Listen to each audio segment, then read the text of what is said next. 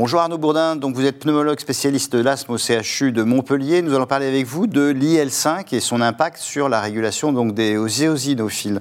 Donc euh, déjà, quels sont les éléments un peu qui rentrent en compte euh, lors du déclenchement d'un asthme sévère? Dans l'asthme sévère, mais dans l'asthme en général, à vrai dire. Euh, ce qu'il faut comprendre, c'est que c'est l'épithélium c'est-à-dire ce qui couvre les bronches, qui est agressé par tout ce qu'il y a dans l'impureté de l'air qu'on respire et qui va emmener euh, à la cascade inflammatoire euh, classique de l'asthme, puisque vous le savez, euh, évidemment, hein, l'asthme c'est une maladie inflammatoire. Et, et, cette inflammation, elle est classiquement aéosinophile, on l'avait remarqué il y a très longtemps. Et pour faire venir des éosinophiles dans les bronches, eh bien, il y a une cytokine qui est vraiment clé, qui est l'interleukine 5.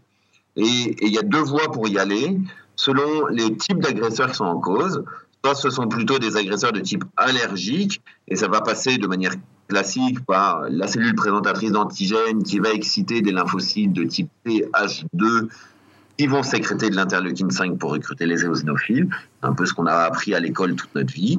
Et puis, ce qu'on a découvert de manière plus récente, c'est que des agressions comme des virus ou euh, un nuage de pollution, euh, de la fumée de cigarette, que sais-je, va euh, exciter euh, par l'épithélium, par le relargage de nouvelles cytokines euh, récemment découvertes qui s'appellent les alarmines, des ILC2, des lymphocytes innés, qui eux-mêmes vont sécréter aussi de l'interleukine 5 et qui va aboutir exactement au même résultat, donc, c'est-à-dire au recrutement des éosinophiles dans la bronche. Et donc, euh, quel est l'intérêt euh, de l'IL5 euh, et de modifier l'IL5 pour la régulation donc, des éosinophiles? Ben, Du coup, ce qu'on comprend, hein, c'est que l'interleukine 5, finalement, c'est la voie finale, la voie commune, un peu le pot commun qui mène au recrutement de l'éosinophile au site de l'inflammation.